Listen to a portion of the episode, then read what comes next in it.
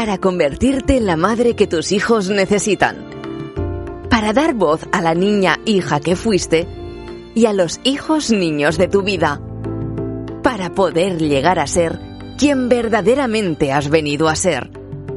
Diario de Ivonne Laborda, una madre consciente. Querida mami consciente, este es el primer podcast del año 2023.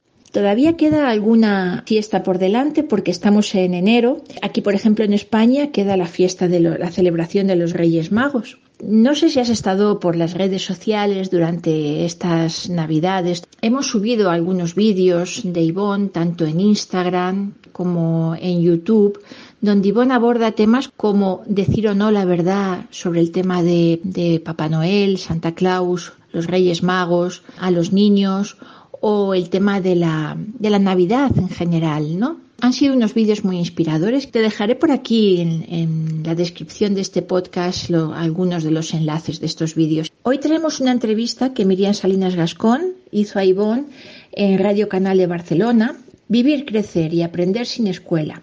En este programa, Ivonne aborda tanto el homeschooling como el unschooling. Es un podcast muy completo. Hay muchas preguntas a las que Ivonne contesta, como qué es el homeschooling, qué diferencia al homeschooling del unschooling. Esto de educar en casa es una opción para todo el mundo. Hay que cambiar algo en nuestra vida para poder familiar, para poder educar en casa o cómo acompañar a los niños que van al colegio cuando los profesores nos dicen que se les da muy bien una materia u otra. Como ves, no solo puede inspirar a las familias que están pensando educar a sus hijos en casa, sino también a las familias que tienen a los niños escolarizados. Ivonne cuenta también su experiencia con sus tres hijos unschoolers. Habla de, de un cuaderno de preguntas inteligentes que te puede inspirar mucho. Miriam le pregunta si ha pagado Ivonne algún precio a nivel personal y familiar por haber decidido llevar este tipo de educación y crianza. Como te digo, es un podcast muy completo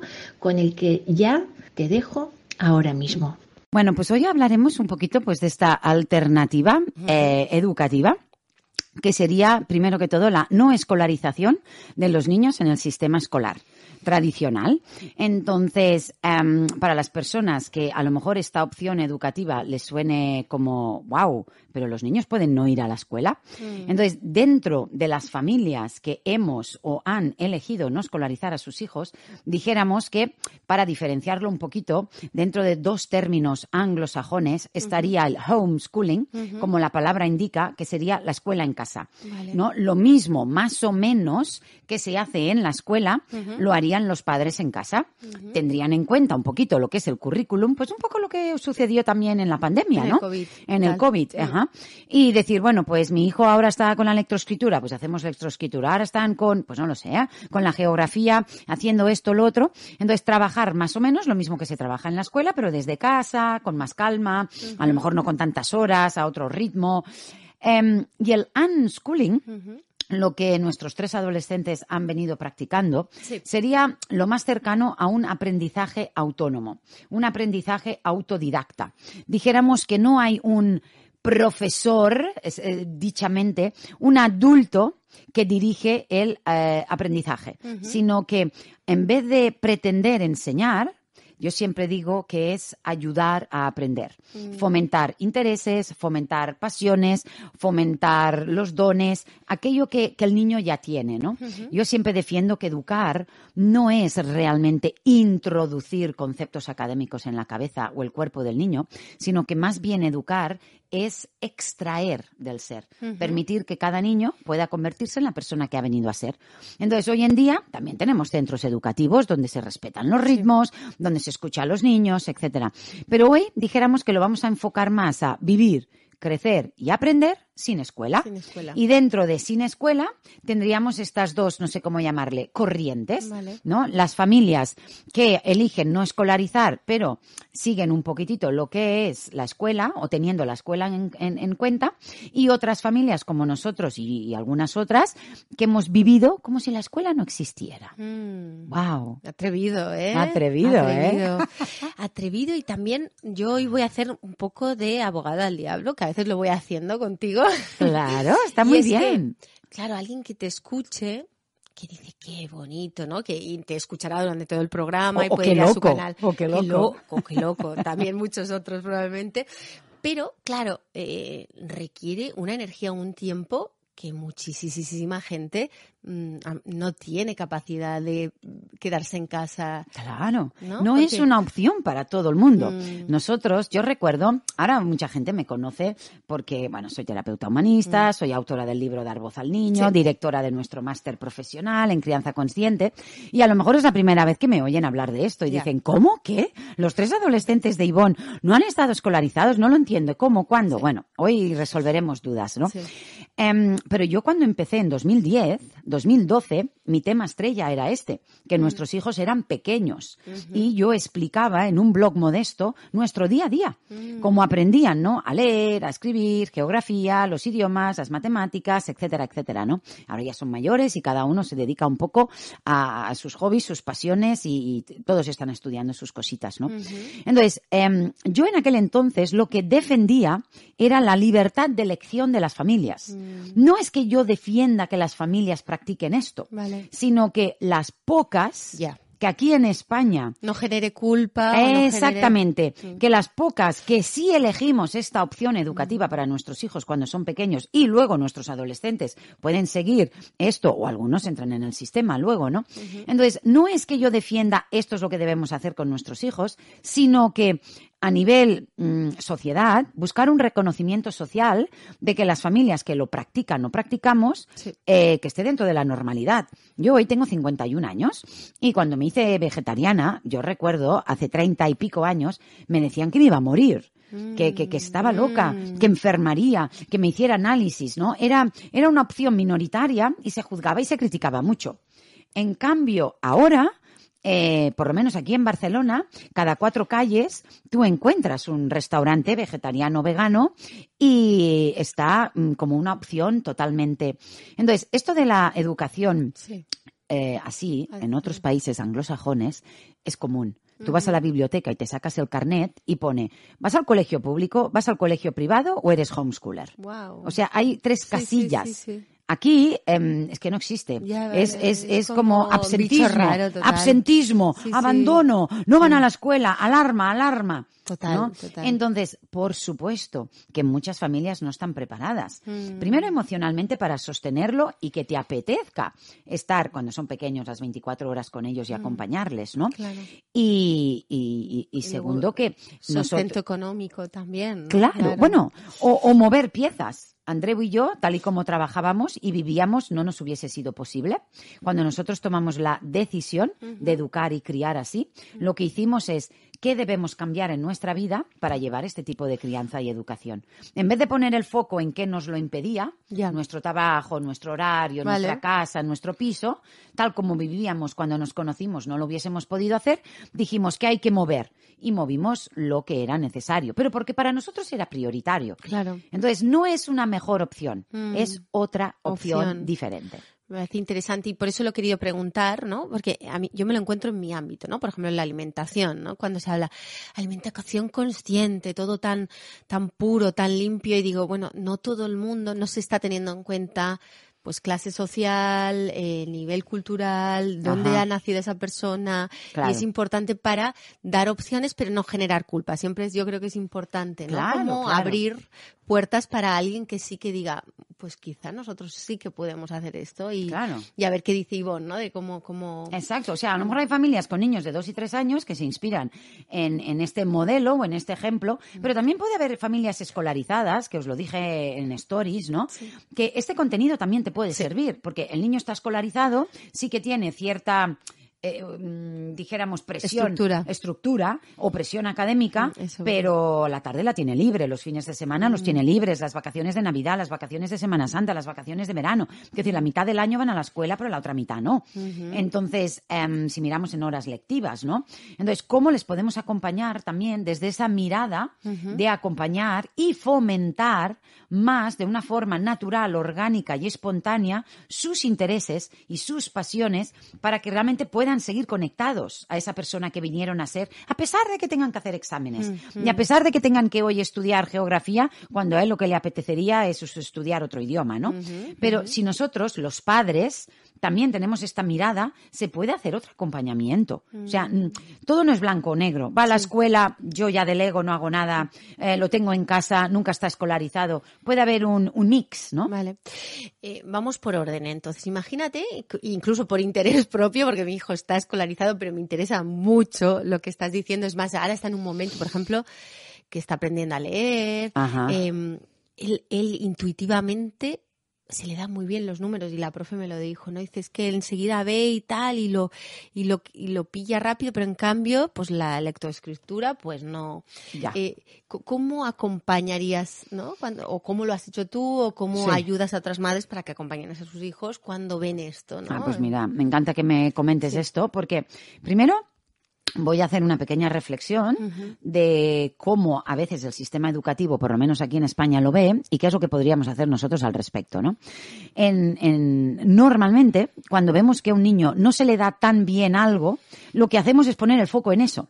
O sea, tu hijo se le dan muy bien los números, pues ya está, muy bien. Entonces ponemos el foco en lo que no se le da bien, ¿no? Mm. Venga, refuerzo de electroescritura. Mm. Venga, más deberes de electroescritura. Profe particular de electroescritura. Eh, clases no sé qué. Mm. Y yo pienso, ¿por qué no fomentamos y le damos más de aquello de lo que realmente su cuerpo, de una forma natural y espontánea, ya es bueno en eso? Porque muy probablemente tu hijo, cuando sea mayor, a lo mejor lo que tiene para aportar al mundo tiene mucho que ver con los números y no tanto con las letras. Aunque, a ver, leer y escribir es necesario, pero ya está, leer y escribir es necesario. Entonces, mm, eh, si miramos a Hobart Garner, que a mí me encanta, que habla de las ocho o nueve Em, inteligencias múltiples, él habla, ¿no? De la inteligencia eh, lingüística, de la inteligencia lógico-matemática, de la inteligencia naturalista, los kinestésicos, intrapersonal, etcétera. Entonces, todos los seres humanos no somos igual. A mí se me da muy bien comunicar, modestia mm, aparte. Eh, me encanta escribir, ¿no? Y, a mí los números, pues bueno, como hay calculadoras, pues yo qué sé, vamos a comer siete amigos, lo dividimos. ¿Por qué tengo que hacer ese cálculo mental? Si todos sacamos el móvil y dividimos 148 mm, euros con 50 dividido por 7, ¿a cuánto salimos por cabeza? Ah, a 18,40. Y ya está. Entonces, si yo fuera ingeniera, o fuera, no, no sé, ahora arquitecta, o fuera, pues entonces sí que necesitaría eso. Pero yo no vine para aportar nada sobre números. Mm. Entonces, bueno, pues si el niño aprueba, ya está. Entonces, ¿qué haría yo? Si a tu hijo le gustan los números, yo le fomentaría eso. Entonces, si a él le gusta, ay, pues hacer cálculos, o hacer cositas, o hacer actividades, o hacer, pero no significa que no le dé importancia a lo otro, porque un mínimo necesitamos, pero no buscar esa excelencia. Porque al forzar la excelencia en las letras, a lo mejor olvidamos su verdadero talento. Mm. Y su verdadero talento, el tuyo, en todo caso, son números. Pero a veces el talento es musical o es mm, físico, o es deportivo, o es creativo. Entonces, ¿por qué no le damos importancia a lo creativo?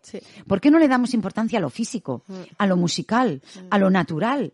O sea, hay niños que han venido a ser, pues no lo sé, biólogos, ¿no? Mm. Y, están ahí con las plantas, con los animales, con... no, no, no, ahora toca Eso no tiene peso, ¿no? No tiene, peso, exactamente. Qué importante.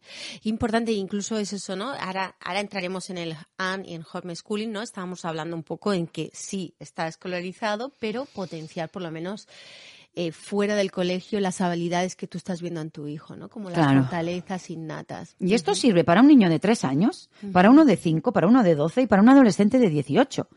O para un adulto. No, para un adulto. la, mira, la mayoría de cosas que sabemos mucho y muy bien, no las hemos aprendido en la escuela. Mm. John Holt ya lo dijo, que muchas cosas que se eh, enseñan en la escuela no se acaban aprendiendo. Y muchas de las que se aprenden no se acaban utilizando. Entonces, hay, hay, ¿cómo sabemos qué profesiones va a haber en el futuro? Fíjate ahora cuántas profesiones cuando tú y yo estudiábamos no existían. No. no. existían y ahora están ahí, ¿no? Entonces, preparar a nuestros hijos con cinco años para cuando tenga treinta eh, eh, las necesidades son del aquí y del ahora, ¿no? Entonces, em, los adolescentes lo mismo, porque llevan muchos, llevan mucho tiempo desconectados de su verdadero ser esencial. ¿no? Porque han tenido, llevan como 10 años en el sistema, haciendo lo que toca, de la manera que toca, en el momento que toca, al ritmo que toca. Y a veces, cuando tienen 14 o 15 años y les preguntas, ¿qué quieres? Es como, que, que quiero? Ah, Mm. tengo que tomar una decisión. Ah, Mm. pero si hasta ahora lo habéis decidido vosotros, lo que tengo que hacer cada día, los deberes, todo, hasta casi los extraescolares me han elegido, ¿no? Y de repente tomar una decisión tan importante Sí. a esa edad cuesta, ¿no? Pero incluso los adolescentes les podemos dar ese tiempo, ¿no? Esa confianza, ese que se le da bien de una forma natural y espontánea, tirar del hilo, ¿no? Mm, Y no ser tan exigentes en aquellas cosas que no aman. Mm. Aquí eh, aprobar es un 5, ¿no? Claro. Y, y en la mayoría de Sí. sitios. Em, pero no se ve, no está bien visto un 5 o un 6. ¿Por qué no está bien visto un 5 o un Ya. 6? De algo que a lo mejor, bueno, pues eso ya lo has te- pasado. claro. Ajá, vamos a poner el foco en lo que amas, en lo que te gusta, en, en lo que realmente eres bueno, porque eso es lo que has venido tú a contribuir al mundo. Qué bonito, sí. Sí, sí.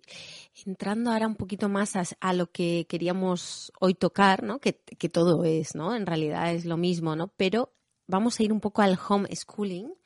Eh, esas padres que digan, mira, unschooling no, pero homeschooling quizá me atrevería. ¿Cómo, se enfoca? ¿Cómo, ¿Cómo incluso tus propias hijas que hicieron, hijos hicieron unschooling, pero cómo estructura? Porque claro, hay algo, hay una, una pequeña estructura, algo que vosotros les marcasteis, ¿no? De algún modo.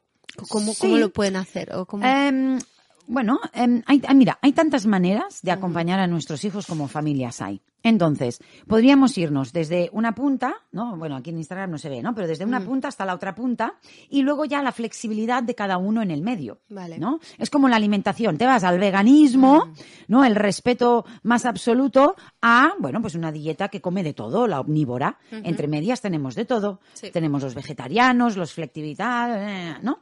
Vale, pues aquí, dentro de la no escolarización, podríamos ir al homeschooling, que sería, pues eso, trasladar la escuela a casa.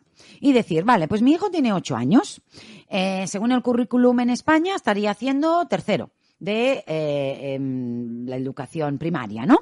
Vale, ¿y qué hacen? Pues las tablas, ya, ya no me acuerdo, ¿eh? pero bueno, eh, las tablas de multiplicar de no sé qué, de geografía no sé cuántos, leen este tipo de libro y más o menos yo les acompañaría en casa del mismo modo. Nos daríamos cuenta que las seis, siete horas que requieren en la escuela Mm. para dar todo ese temario, a veces en casa con dos o tres ya estaría suficiente. Ya. La parte de deberes, depende, si tú has hablado, habéis comentado, habéis, a lo mejor se ahorra esas dos horas. Ya. Entonces, las cinco o seis horas de cole, más las dos horas de em, deberes, a lo mejor hecho en casa de una forma más directa, Claro. pues se, se reduce mucho. Eso sería lo más, lo más cercano a la escuela, ¿no? Dijéramos. Vale. Luego nos podemos ir al otro lado, que Sí. sería este unschooling. Quien le dio nombre fue John Holt. Vale. Yo me leí toda su biografía. Era un profe de quinto eh, americano que vio que algunos niños pues tenían problemas en la escuela y él recomendó a algunos, porque en aquel entonces, en el, en el año, en los años 60, ahí es donde empezó todo el movimiento del homeschooling. Vale. Y él recomendaba el unschooling, que decía, si realmente vais a desescolarizar a vuestros hijos porque no está a gusto en el cole o porque no se adapta, decía, no cometáis un error. Decía, no os llevéis la escuela a casa. Claro. Ya que os los lleváis a casa a los niños para respetarles y acompañarles desde ahí, dejar la escuela. La vida del aprendizaje. Vivimos aprendiendo y aprendemos viviendo. O sea, nosotros no tenemos un momento en el que paramos, aprendemos, paramos, ahora paramos, comemos. Nosotros aprendemos a veces cocinando, aprendemos mm, viajando, aprendemos en una reunión familiar, también aprendemos parando un momento, mirando un documental o haciendo unos ejercicios de cuando se pone la B y cuando se pone la V, ¿no? Pero el unschooling sería un poquito esto. ¿Qué le gusta a tu hijo? Acompáñale desde ahí. Yo, por ejemplo, tenía tres libretas una para cada hijo. Y yo le llamaba la libreta de las preguntas interesantes Ajá. o inteligentes, que eran preguntas que a partir de los 3, 4, 5 años los niños suelen hacer mucho. ¿Por qué hay gente negra y gente blanca? ¿Por qué al abuelo se le pone el pelo blanco? Em, ¿Por qué? ¿Qué es el cáncer? Em, no lo sé. ¿Por qué la luna no se cae del cielo? Em, entonces, todas esas preguntas las íbamos poniendo. Yo a veces no las podía responder todas, porque yo no sé todo eso. Pero, claro, el acompañar a tus hijos desde ahí no, sé- no es que tú seas el profe. Eres la persona que le ayuda a aprender lo que le interesa. Si lo sé, se lo explico. Si no, le muestro la manera de buscar la información para resolver su duda.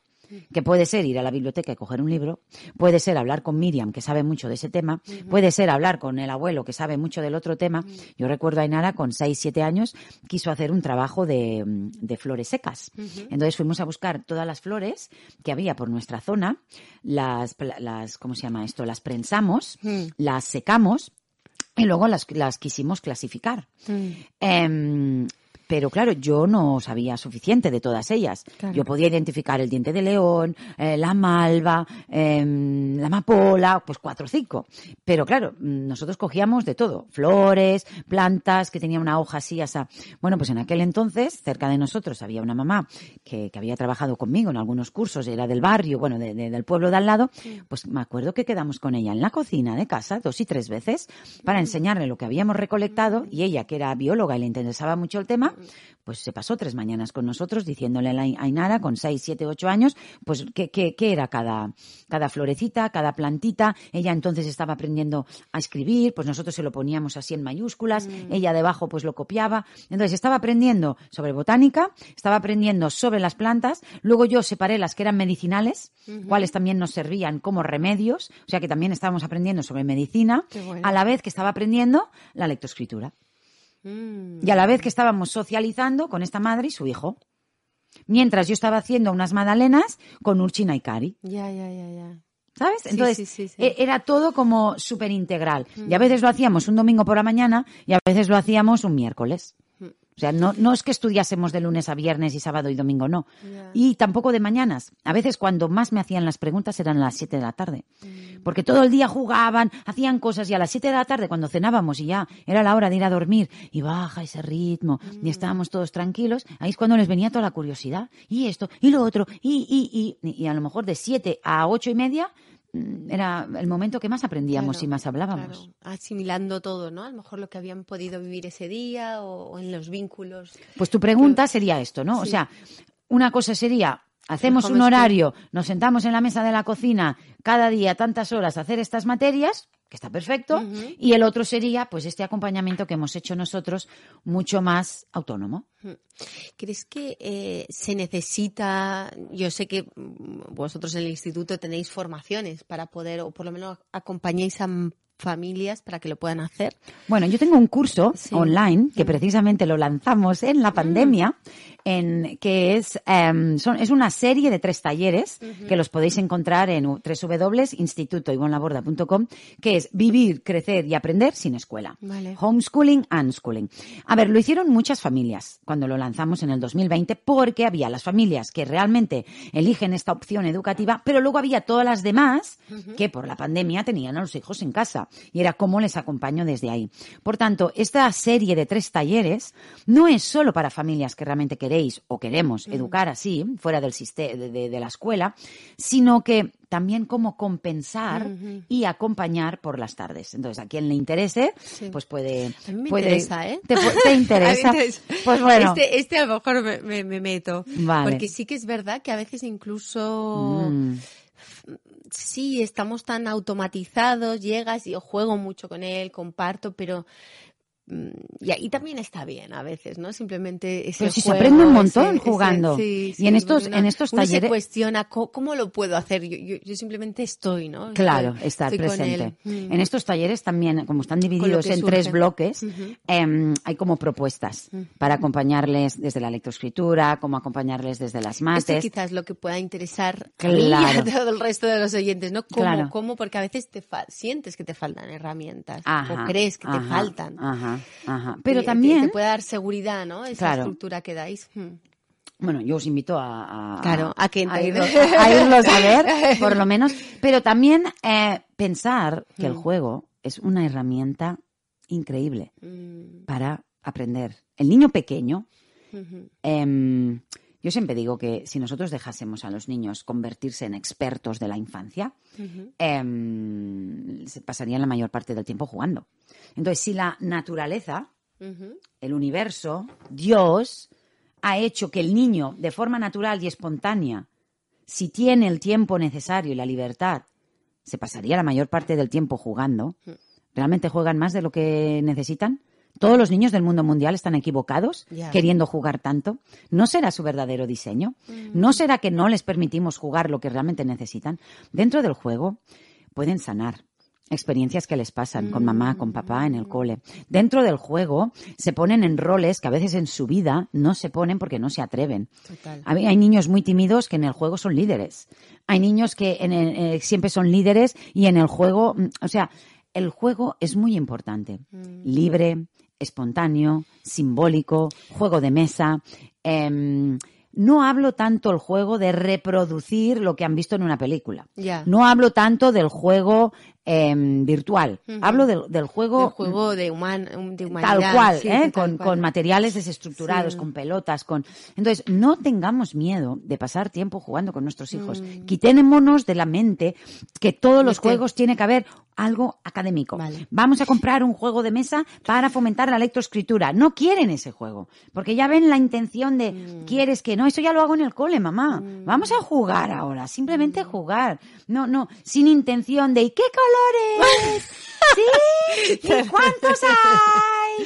Y no sé qué. Oh, eso ya lo hacemos. Total. Entonces, ellos aprenden los colores. Mm, Si el día que hacían el azul en la guardería, tu hijo no va, ¿qué crees? ¿Que no va a aprender que el cielo es azul? sí, sí. El azul se aprende porque andando por la calle hay cosas azules, hay luces azules, hay el cielo azul, hay ropa azul, vas a una tienda y no compras esto porque no te gusta el azul. Entonces, em, hay comida verde, hay comida... Entonces, jugar está muy bien. Sí. Jugar yo- es aprender. Sí, y yo añadiría, que seguro que, que ya lo das por hecho incluso cuando acompañas a personas que al final no es de los niños jugar y sana en, en el adulto.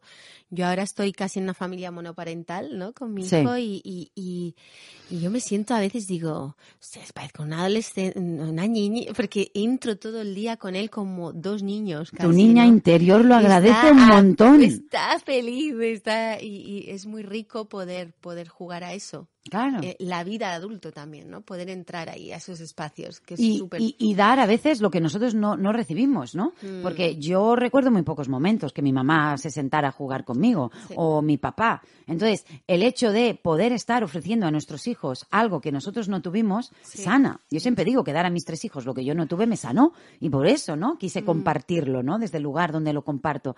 Entonces, yo os invito, eh, disculparme las latinas, ¿eh? Pero yo os invito a sentaros con el culo en el suelo. Digo disculpar sé, latinas sé. porque yo sé que en Latinoamérica no decís culo. Suena muy mal decís para sí. trasero o de- sí. decís colita, pero nosotros aquí el culo es como la nariz, no pasa Claro, nada, podemos utilizar esa palabra.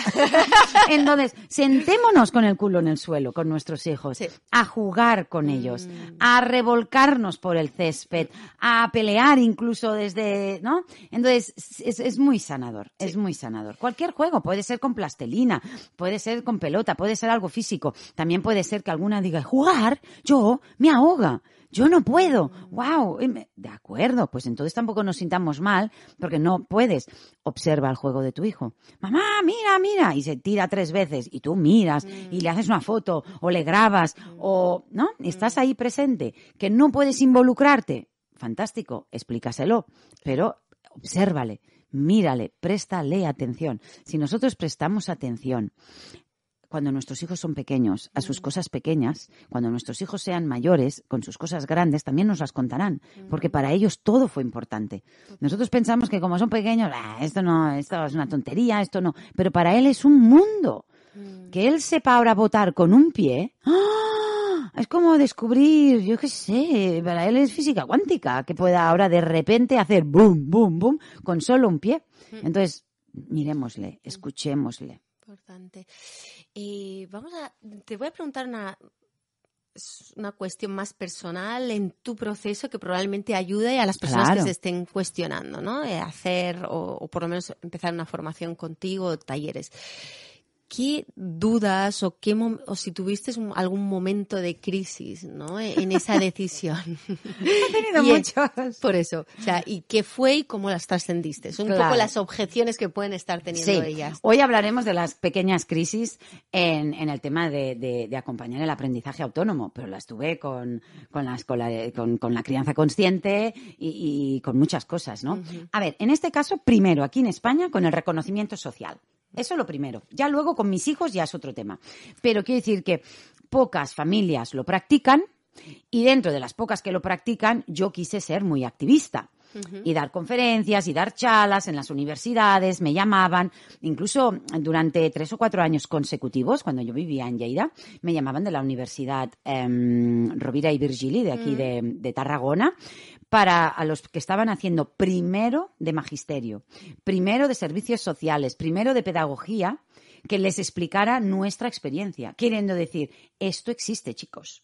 ¿no? Como que decir, aunque acompañéis luego a niños en la escuela, lo podemos hacer desde otro lugar, más respetuoso, etcétera, etcétera. Claro, yo allí estaba bien, pero esas miradas de esta mujer, mm, pero ¿qué nos está contando? Total. Y realmente, si miramos, la escuela hace 150 años, 200 que existe. O sea, la escuela no ha existido toda la vida. La forma en que antes aprendíamos era así, de una forma autónoma, de padres a hijos, de abuelos a nietos sí que era una cosa más de oficios, porque antes no había tanto, ¿no? El aprendizaje tan académico, sino era mi abuelo es carpintero, yo aprendo la carpintería, mi abuela cose, yo aprendo a coser, ¿no? Mi, mi madre es médico, yo la acompaño y también acabo, ¿no? Entonces, pero el primer hándicap era ese, ¿no? El, el, el, el, poco reconocimiento, el poco apoyo, las pocas familias con las que encontrarnos. Entonces nosotros... Y estamos hablando hace cuánto también. Que... 18 años. Claro. Que Claro, también... ahora hay más. Ahora hay más. Ahora hay Ahí más. estabas más solita. Mucho más Aquí, solita. Más solita. Ahora, en la pandemia, creamos unos cursos y se apuntaron un montón de personas. Quiero decir que... Ya. Entonces, pero también tuve mis momentos que llamo yo yuyu. Mm. Porque, claro que yo tengo una confianza completa y absoluta en el ser humano. Que el ser humano es capaz de hacerse a sí mismo. De ahí salieron mis cuatro raíces. ¿no? Ese enfoque que yo tengo en el segundo capítulo de mi libro, Dar voz al niño, las cuatro raíces, para que cualquier niño pueda convertirse en la persona que ha venido a ser. Pero es muy fácil respetar los ritmos cuando tu hijo a los seis, siete le apetece leer. Pero cuando a los ocho todavía no le apetece, Mm. cuando a los nueve aún no lee del todo, en una sociedad donde todos los niños a esa edad leen mucho, ese todavía no van al cole, todavía no lee bien, todavía era como, Mm, ya. ese confiar, nuestros hijos, el que ha leído fluidamente más pronto ha sido los 8 o 9. Ahora son unos lectores Mm. Que- ya, ya, increíbles. Urchi está leyendo sobre inteligencia financiera, que lee libros así de 500 y 600 páginas. Ainara está leyendo de Ayurveda, de crecimiento personal, de yoga. Naikari lee pues de magia, de ahora le gusta el tarot, de astrología, de minerales. O sea, leen, casi enciclopedias. Sí, sí, sí. Y- sí. pero ahora son adolescentes.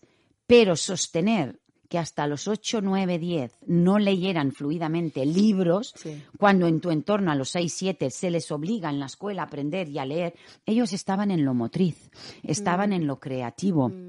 Estaban en, en- en la naturaleza, estaban en, estaban en otras cosas, pero en ese momento fue complicado. Ahora todo ese aprendizaje me ayuda mucho a acompañar a otras familias, Mm. pero en ese momento hubiese necesitado un poquito más de apoyo. Nosotros teníamos la suerte que una vez al año, en aquel entonces nos podíamos permitir, íbamos a Inglaterra, que había un festival de aprendizaje autónomo y se reunían ahí muchas familias y ahí había familias anglosajonas de, de- de- de Bretaña que, que ya tenían niños adolescentes. Entonces yo podía hablar con esas mamás que habían pasado, ay, perdón, Lo que tú habías pasado. Ah, exactamente. Y luego yo volvía aquí y compartía lo que nosotros vivíamos más lo que otras familias me habían estado diciendo, ¿no?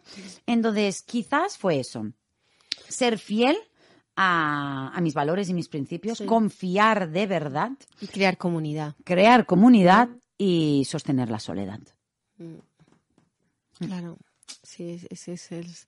Eh, ¿Alguna cosita más te vino después de, de estas dudas, de estas. eh, a- aún avanzando, ¿eh? Incluso a día de hoy.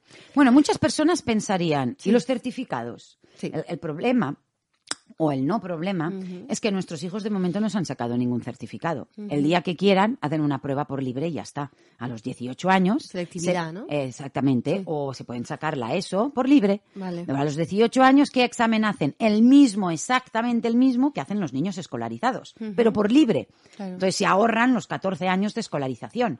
Ellos pueden ver el temario y decir, a ver, ¿qué entra en este examen? Tal, tal, tal, tal, tal. Ay, pues de todo esto voy bien. Uy, de todo esto no. Pues podemos coger un profesor particular o yo, un amigo, quien sea. Entonces, de momento, lo que estudian, lo que hacen y lo que les apasiona no les requiere una certificación. Mm. Por tanto, de momento no tenemos el foco ahí. Pero nosotros tenemos amigos y familias que sí han necesitado que sus hijos sacaran una certificación porque quieren ir a la universidad.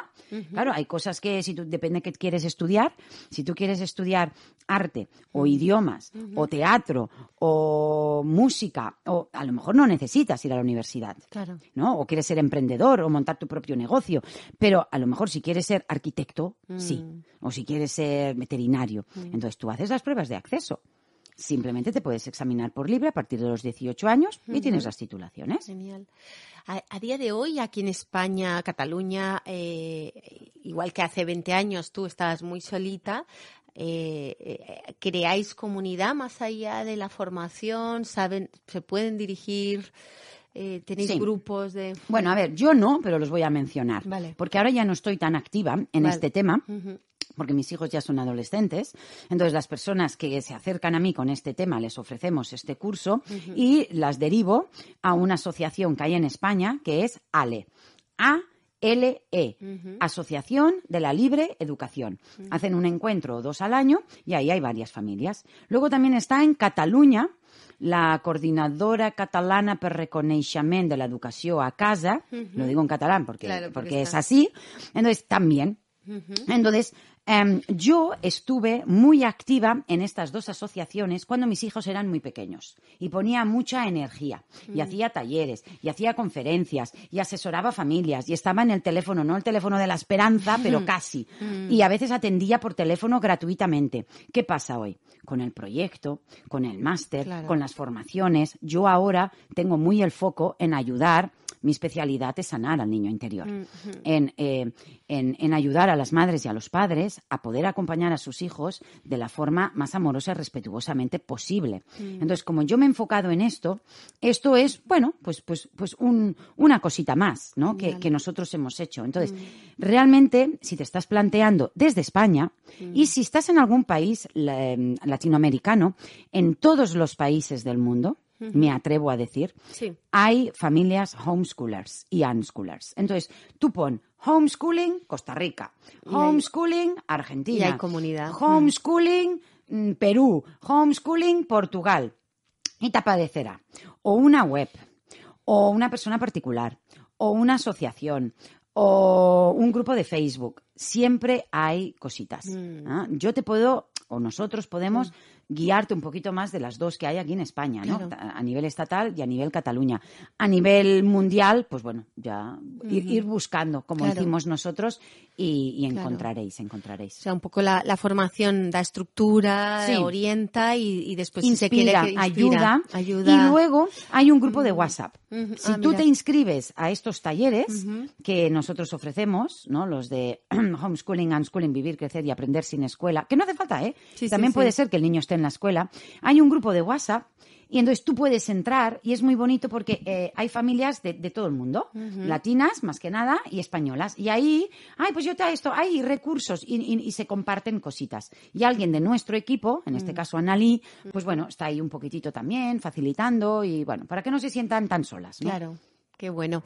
Em, tú como mamá de tres niños, ¿no? Que, que los que han vivido, crecido y aprendido sin colegio, eh, ¿tú encuentras que cuando se juntan con otros niños escolarizados, cómo es el vínculo? ¿Se sienten agraviados, diferentes? O bueno, porque Claro. eh, eh, no sé, ¿cómo lo viven, Claro, no? qué lástima que no esté aquí mi hija. Mira, nosotros hace un par de años, eh, una, bueno, televis- radio, televisión española de la 2, me, me quería hacer una entrevista precisamente hablando de nuestros adolescentes y me dijeron las preguntas que me querían hacer antes Sí. y dije, pero es que hablar yo de todo esto, digo, oye, ¿os parece que venga con mi hija y os responda a mi hija directamente? Entonces, mm, realmente... em, ¿Y fue? Sí, sí, Sí, sí. fuimos las dos. Em, hay un, hay un vídeo en YouTube que si buscáis eh, como cuatro claves para empezar el homeschooling, algo así, ¿no? En el YouTube de Ivonne Laborda, el mío, Sí. cuatro claves para empezar homeschooling, es una entrevista de hace, de la pandemia. Hay una ahí con, con mi hija, ¿no? Y, y responde a muchas de estas preguntas. Es más joven porque es de hace tres años, pero Claro. bueno. Pero yo te voy a responder. Em, nuestros hijos, aunque no hayan ido a la escuela, mucha gente dice, ¿y la socialización? A ver, no se socializa solo en la escuela. Tenemos una idea, para mí, ¿eh? un poquito como una creencia de que solo se socializa en un entorno apartado de la sociedad, ¿no? Como en un aula. No, realmente en la escuela no se socializa tanto, porque en la escuela se aprende, se escucha, se hace tareas, hay el patio. Realmente los niños cuando socializan es antes de entrar en la escuela y al salir de la escuela. sí. Entonces nuestros hijos tienen muchos amigos, muchos que van a la escuela, el 90%. Claro, O que van o que han ido. Sí. También tienen amigos que no han ido porque los conocemos, de otras familias, de encuentros, eh, de, de- de muchos lugares, ¿no? Ellos no han tenido nunca ningún problema. A ver, las personas que conocen a nuestros hijos, sí tengo que decir que les notan una madurez. Por ejemplo, Uchi tiene 16 años y hablas con él, aparte de que ya mide metro ochenta, es muy fortote, eh, puede parecer un, un- un chaval de 20 años. ¿Por qué? Bueno, pues porque él habla con un adulto, con, con un, de una manera, con un desparpajo, con un... Y claro, cuando y, eh, y le empiezan a hacer preguntas, mira, ahora hace poco, para Sí. el puente de diciembre, fue a, mm, a Plasencia, casa de un amigo, y cogió un ave de Barcelona a Madrid. Y luego ¿Cuántos tiene, dices? 16. 16. Y quedamos en que iría solo hasta Madrid y la madre de este amigo, porque era la primera vez que viajaba así larga distancia, y la madre de este amigo le vino a buscar a Madrid y luego lo llevó a Plasencia. Urchi nos contó que conoció a una chica en el tren que luego eh, resulta que, bueno, la- la- lo, lo miró por Instagram, es influencer, tiene un montón de seguidores como tu mamá, más de 100.000, no sé qué, no sé cuánto. Bueno, y que, bueno, eh, hablaron del gym, porque ella iba en el gym, y ella era así como un poquito modelo, él hablaba de no sé qué, bueno, se confundieron con los asientos, cosas de estas que pasan en la vida. Y le empezó a hacer preguntas, ay, ¿y tú tal? Y no sé qué, y no sé cuál. Y él pues iba hablando y tal. Y de repente ella le dice, ¿y tú a qué te dedicas? Y él le mira y le dice, yo, yo tengo 16 años, Ya. como yo aún no me dedico. ¿no? Claro. O sea, yo, yo leo, yo aprendo. Yo vivo. Y ella, ah, es que yo pensaba que eras de mi edad. Y ella tenía 21 años. Mm. Y claro, él dice, ¡Hala, mamá, qué pasada! Dice, Entonces, esto le ha pasado más de una vez. Mm. Pero no, no por el aspecto físico. a lo mejor sí. físico dices sí, 16, 17. Pero cuando hablas, a Ainara también le pasa. Y eso que Ainara es súper chiquitina. Es él hace metro ochenta y ella hace metro cincuenta y algo. Se nos ha quedado chiquitina. Entonces, Naikari también le pasa. Entonces, a lo mejor ellos no han tenido esto de el adulto, respeto, me callo, no se puede hablar. Ay, ¿no? Y solo con mis iguales. O... Entonces, ellos se avienen con todo el mundo. La verdad es que sí. O sea, no, no han tenido problemas con, con, este, con este tema. Siempre han ido a extraescolares. De deporte, de arte, de teatro, de danza, de música. Ahora nadie hace nada de música, pero cuando eran pequeñitos quisieron probar. Entonces, siempre han estado rodeados de otros adultos, de otros niños y, y, mm, son niños muy, no sé sí. cómo decirlo, muy adaptados, muy abiertos. como, como padres, tú, tú crees siempre en todo cambio y, cu- y cuando hay un cambio no tan radical que son 180 grados ¿no? respecto a lo que se suele hacer. Entonces, ¿qué precio a pagar habéis vivido o crees que porque hay un precio siempre, hay para Sí. hay un precio. Eh, la falta de tiempo para mí. Mm. La falta de tiempo. está bien esto nombrarlo. La falta de tiempo en la pareja. Claro. El tener que posponer. Yo estuve 10 años con ellos y nunca mm, pensé en crear el, el proyecto que hoy tenemos, pero sí. em, me acuerdo, ¿no? Cuando, cuando empecé a escribir o a hacer terapias online, que ahora ya no hago, ¿no? Porque tengo toda la formación y las personas que formamos. Pues, em, pero yo no lo viví como un sacrificio. Claro. Pero ya que has dicho un precio, Bueno, o sea, es un precio porque en todo en- Es- necesitas una energía para un para el cambio necesitas Yo no una- puedo poner la energía en todo. Si tengo la energía en mí, no la tengo en ellos. Si la tengo en la pareja, no la tengo en mí. Si la tengo en la pareja y en mis hijos, no está en mí. Si está en mí, no está en mi pareja o en mis hijos. O sea, etcétera. se entiende. Yo ahora Mm. te estoy prestando atención a Mm, ti y tú a mí. Mm. Entonces, mm, allá nos pueden hacer una señal, pero la atención que yo te estoy prestando a ti no la puedo prestar a ninguna otra persona. Claro. En este preciso momento. Entonces, para mí, yo lo volvería a hacer una y otra vez, porque es lo que quería. Mm. Pero evidentemente, em, yo había momentos que me hubiese encantado poder poner pausa, coger a mis hijos y decir, pausa. No, de decir, ya no digo dos o tres días. No, no, tres horas. No, ahí, quieto, ¿sabes a eso que juegas a Sí, congelado? stop. Y a veces jugábamos a eso, te pillo congelado. Y yo, yo tú te fantaseaba, ibas. yo fantaseaba y pensaba, no se me quedarán así tres horas. Y me voy a hacer un masajito. Sí, una ducha. Una Porque tú ducha. sabes lo que es ducharte, Mm, hacer pipí, lo otro, cocinar, todo, todo ahí. y encima todo. hemos practicado una crianza consciente, hemos colechado teta montones de años. O sea, yo lo repetiría, ¿eh? Y mis hijos lo dicen. No, no, nosotros también, no sé qué, tal. O sea, que ellos lo han vivido desde wow, ¿no?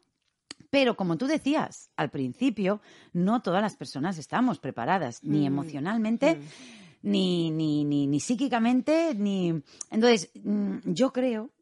Que como van pasando las etapas, los tres años, cuando ya te saturas, ¡ay! Cumplen los cuatro. Claro. Cuando ya los siete, ¡ay! Cumplen los ocho. Cuando ya, hoy, la adolescencia. Es como decir, cuando parece que llegas a un tope, Ya. ¡pup! Cambio de etapa. claro. Entonces son más independientes, entonces son más... Ahora son tres adolescentes. Mm. Y no os penséis, aún necesitan de nosotros mucho. Claro, Y hablar, total. y acompañar, y dialogar, y solucionar, y no sé qué, Mm. y va, bu, va. Y a mí me encanta. Lo que pasa que ahora sí puedo decirles, chicos, hoy a la una, Claro. Mm. bajo a Barcelona, que tengo mi programa de radio, voy a estar con ella hasta las cuatro y pico, luego me voy a dar una vuelta, y Mm. hasta las cinco y pico no vuelvo. Y hacen, bien. Entonces, cuatro horas que ellos tienen o cinco libres, Ya. bueno, Ainara toda la tarde porque se va con su pareja, que se van al cine, no te preocupes por mí, que no sé qué. Naikari, no sé qué, que- que un papá, magia. Y Urchi, toda la casa para mí, qué guay, qué guay. Claro. O sea, también está bien. Sí. Ahora, como yo a las seis no aparezca, ya me suena el teléfono. ¿Que no vienes? ¿Y dónde estás? ¿Y qué has hecho? Ah, ¿vas a venir? ¿Que no? Y yo digo, qué bonito que mis adolescentes, Sí, en vez sí. de decir, mejor, mejor, que no venga, si Ya. no voy a la hora que más o menos he dicho, ya preguntan. ¿No? Si voy a ir, si no, si preparo yo la cena, la vas a hacer tú, vas a traer algo, no sé qué, no sé cuántos. Entonces, precios, pues un poquito esto. Pareja a veces se ha resentido Claro. porque hay más distancia, pero bueno, si hay mucha comunicación, si hay mucha escucha, si hay mucho respeto, si los dos vamos de la mano, Claro. si vamos en el mismo tren, en la misma dirección, aunque no estemos en el mismo vagón, no hace falta que pensemos igual, hablemos igual, eduquemos igual, pero por lo menos tengamos claro, ¿no? Sí. Que queremos ir los dos hacia allí, Sí. que uno está más adelante y uno más atrás. En la parte del reconocimiento social, a mí no me ha afectado mucho, la verdad, porque yo siempre he sido un poquito visionaria, un poquito diferente, Ya. entonces yo lo llevo bien, no, a mí no me afecta. ¿Por qué dices reconocimiento social? ¿A qué te refieres? Pues que a veces ser diferente Mm, vale, vale. te coloca en un sitio ante amigos, familia. A mí no me ha afectado.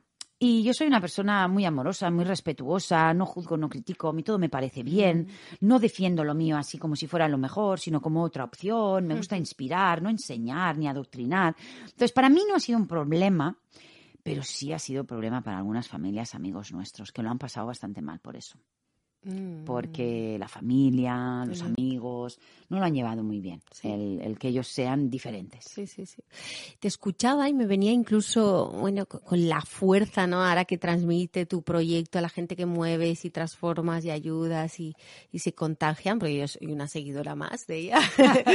Eh, me venía como, quizá fue todo un entrenamiento, ¿no? Para ti, como, como que a veces uno está dentro por lo, o sea, era, era algo muy tuyo, muy que querías, de los dos, obvio, de tu marido también. Mm, pero que a veces la vida, ¿no? En ese momento no, no sabías dónde exactamente lo estabas haciendo por eso, pero también fue toda una enseñanza para luego mostrar. Absolutamente. ¿No? O sea, nosotros cuando decidimos, ¿no? Mm. Criar desde unos valores y unos principios, de esto que finalmente nombré la crianza consciente y... Em, yo, yo nunca me planteé hacer, hacer nada. O sea, yo hasta el 2012 no escribí mi primer artículo. Y, y- y mi primera hija nació en el 2005, ¿no? Ya. Entonces, em, eh, yo la verdad que cuando yo analizo lo que he hecho, Mm, eh, modestia aparte, lo que he logrado, mm, junto a mi pareja, a mis hijos y a mi equipo, ¿no? Pero, pero vamos a ponerlo así, ha sido orgánico. mm. Yo primero hablé de esto, del aprendizaje autónomo. Luego hablé de la crianza consciente que va de la mano. Luego, finalmente, ¿por qué hablé del niño interior? Porque nuestra historia de vida nuestras propias heridas, todo lo que no tenemos resuelto, es lo que me impide criar de una forma consciente y respetuosa o acompañar los procesos de mis hijos de una forma más natural y autónoma. ¿no? Y como yo fui profesora durante 15 años antes de ser madre, eh, luego me formé en, humanismo, que si la gestal, que si la PNL, que si la mm. comunicación no violenta y bueno, pues todo lo demás, ¿no? Pero mi mayor currículum mm. son mis tres adolescentes. Mm. O sea, lo que yo he aprendido siendo su madre y siendo la madre de niños y siendo la madre de adolescentes. Y mi propio proceso de superación personal, ¿no? La historia con mi madre, em, bueno, pues, pues, pues, pues el, el, lugar de donde vengo, ¿no? Entonces, todo esto junto es lo que ha creado la persona que soy. Y todo esto junto es nuestro proyecto. Mm. Y es lo que nosotros ofrecemos. O sea, nosotros ofrecemos formación para la transformación porque ayudamos a padres y a madres, pero también mm. ayudamos a docentes. Y ahora con el máster, que vamos a hacer la tercera edición ahora, en el 2000, ahora ya estamos formando a profesionales. ¿Cuándo empieza? Este en septiembre. En septiembre. Pero la prueba de selección ya en mayo o junio, porque hay una entrevista y elegimos ¿no? a, las, a las personas. Bueno, más que elegir, que ellas también estén seguras que quieren formarse en esto. Es importante. Porque yo ya, yo ya profesionalmente, mm. ya me he hecho un poquito más mayor, ya tengo 52, voy a hacer mm. ahora en enero, y me quiero dedicar. El 26. El 26. 26 de enero. Sí, sí, sí. Creo que el 24 o 27 tenemos programa. Ah, pues bueno, ya, ya, lo celebraremos. Ya lo celebraremos. Entonces, yo ahora quiero poner todo el foco en, formar a profesionales para esta parte más de la crianza consciente y de acompañar así pues las personas que formamos y yo quedarme en la especialización de sanar al niño interior y de formar a profesionales, ¿no? Aunque hoy estemos hablando de esto porque esto es nuestro testimonio. Claro. O sea, yo siempre comparto quién soy. O sea, realmente es el proceso, nuestra vida y, bueno, pues lo que... Qué bonito. Nuestro día a día, ¿no? También. Bien, ¿tenía o no tenía razón? Es una manera de abordar el homeschooling, el unschooling, la educación en casa muy completa, porque Ivonne responde a muchísimas preguntas que seguro que para ti, si eres una persona que está educando en casa o si no lo eres, pero deseas equilibrar este tipo de educación escolarizada, ¿no? Puede, puede inspirar mucho. Desde el Instituto Ivonne Laborda estamos muy contentas de formar parte de este proyecto y realmente deseamos que este podcast te haya ayudado y te haya inspirado. Recuerda que si quieres más información sobre estos temas, aparte de este podcast diario de Ivonne Laborda, Puedes consultar las redes sociales en Instagram y en Facebook, Ivonne Laborda, y por supuesto el canal de YouTube, Ivonne Laborda. Tienes los enlaces de todas las redes, además de la página web ivonlaborda.com, donde puedes descargar mucho material gratuito, o institutoivonlaborda.com, donde puedes formarte y profundizar, en la descripción de este podcast. Te mando un abrazo. Chao.